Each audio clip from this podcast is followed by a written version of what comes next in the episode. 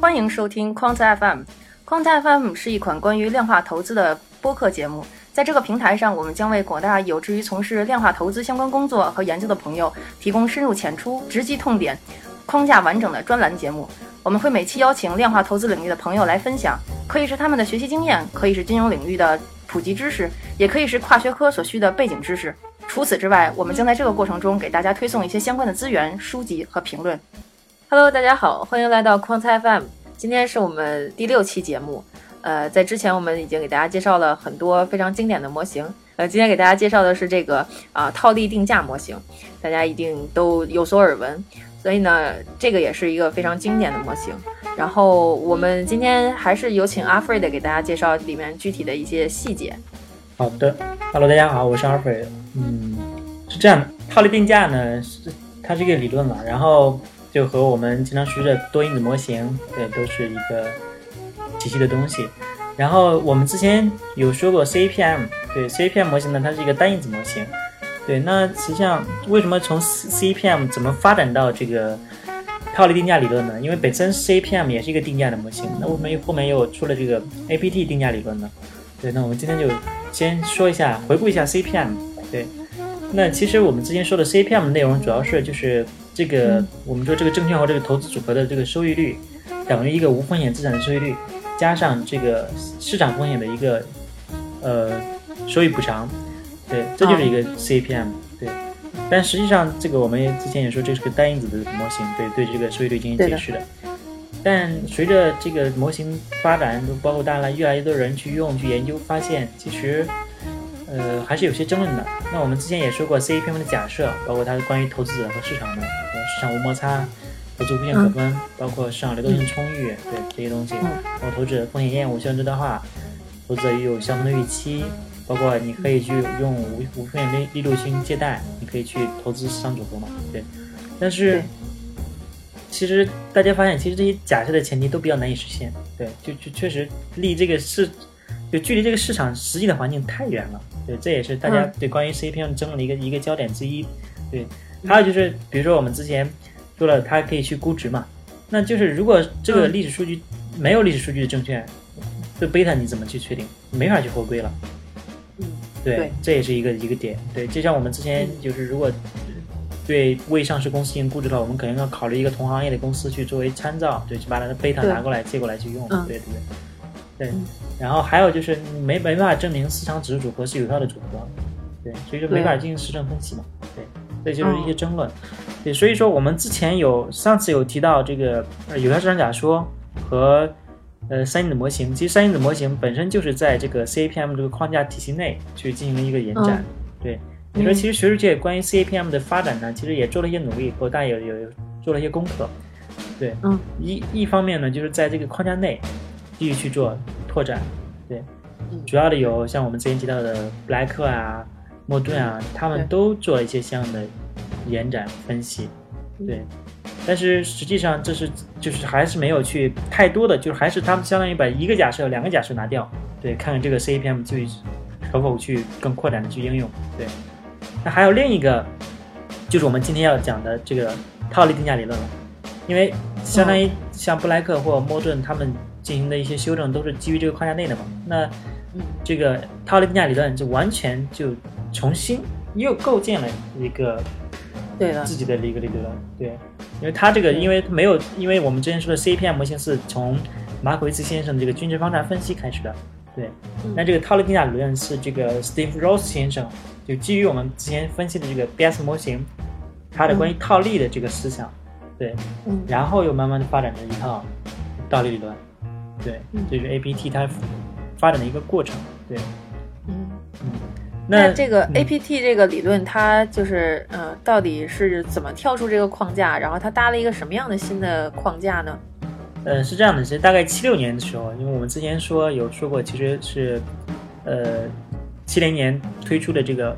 B S 模型嘛，对，嗯，然后七六年的时候，Stephen Rose 在经济理论上发表了一个经典的一个论文，论文题目是资本资产定价的套利理论，对，给它基于套利呢提了一个提出了一个新的。定价模型，然后它其实是一个均衡的多因子模型啊，就是与单因子模型不同。对，嗯，就是它是假定这个证券收益，我们刚才说的 CAPM 是假定证券收益由这个无风险收益率和这个市场风险的因子补偿，这个收益补偿去决定的，对，或者去解释的。对，而这个 APT 或者是套利定价理论呢，它就假定证券收益是由证券的不同的因子去因子暴露决定的。对，哦其实他基本放弃了 CPM 的假设啊，就而且完全依据这个，就假设这个市场是完全竞争的话，不存在套利机会。这个这个出发点就是，如果你不能套利的话，那肯定会有，包括我们后面会说这个溢价定理，对，对，直接将资产收益率解释为它的因子暴露度以及每个因子的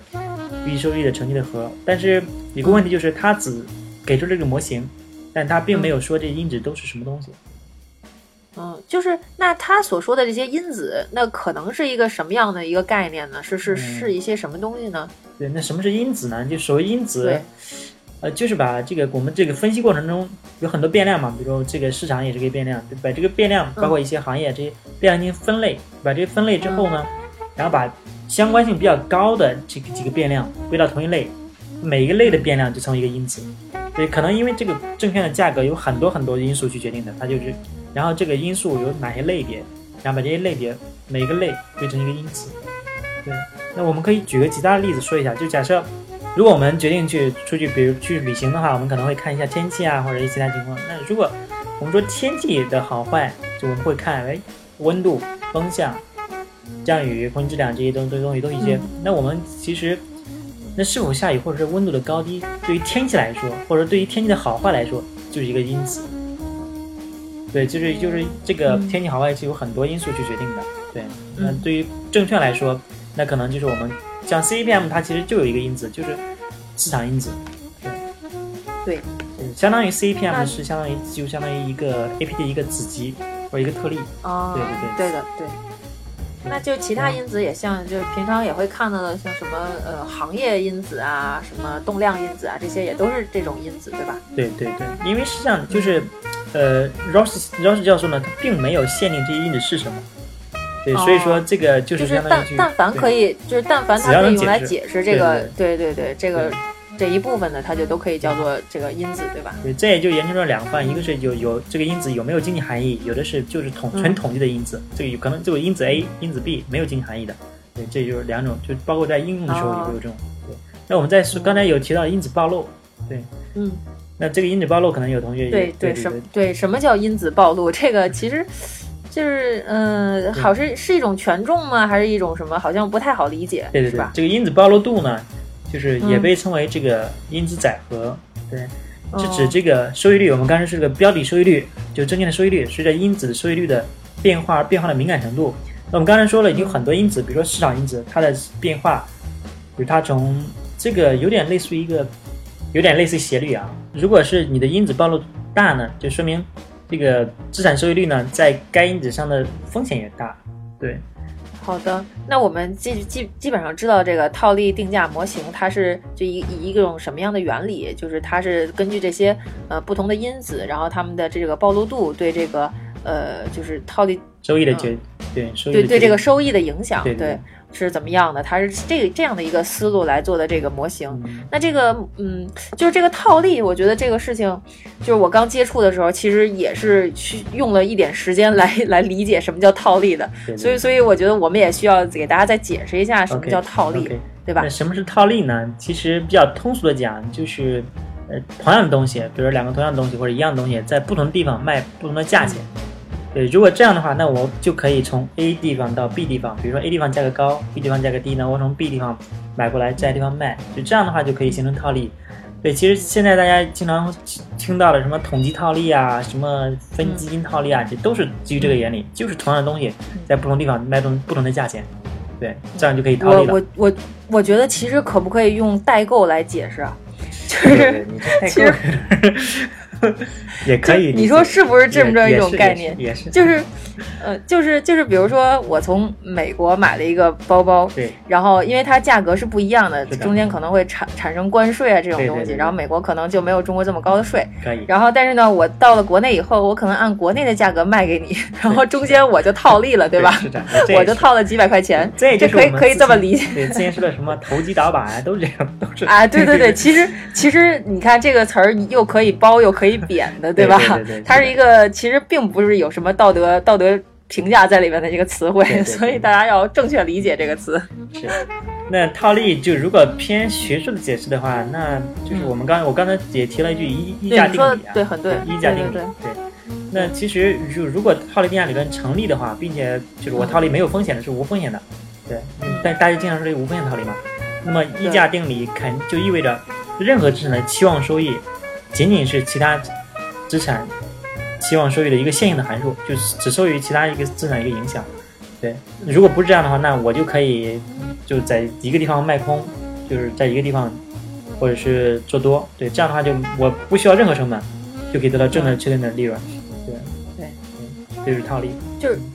就是真的，我我这我真的是刚开始接触这个概念的时候，觉得挺难理解的。然后，因为他当时给你解释，就会说，比如说你在芝加哥的期货市场，然后你买了一个东西，然后你到，比如说到纽约的某个期货市场，你给它卖出去，嗯就这种这种解释的时候就很抽象。对，太抽象。但是我把它换成，我把它换成，就是你从美国买了一个包包，然后你回国卖出去的时候，我觉得就非常好理解这个概念了。对对对对对对，嗯，是是这样的。对，嗯，那其实所以嗯。就是那这个其实套利定价模型我们基本上也理解了，然后它里面非常重要的就这因子嘛，然后还有因子暴露这些就敏感度的一个衡量。那就是这个套利定价模型，其实我们最开始这期节目最开始我们给大家简也回简单回顾了一下 CAPM 模型嘛，就它这个套利定价模型和 CIP CAPM 模型之间，呃，它是不同的这种就是框架嘛，它来搭建的。但是这样的话，两个之间孰优孰劣这种事情，在这个业界呀、有没有什么争论啊？嗯、是有的，对。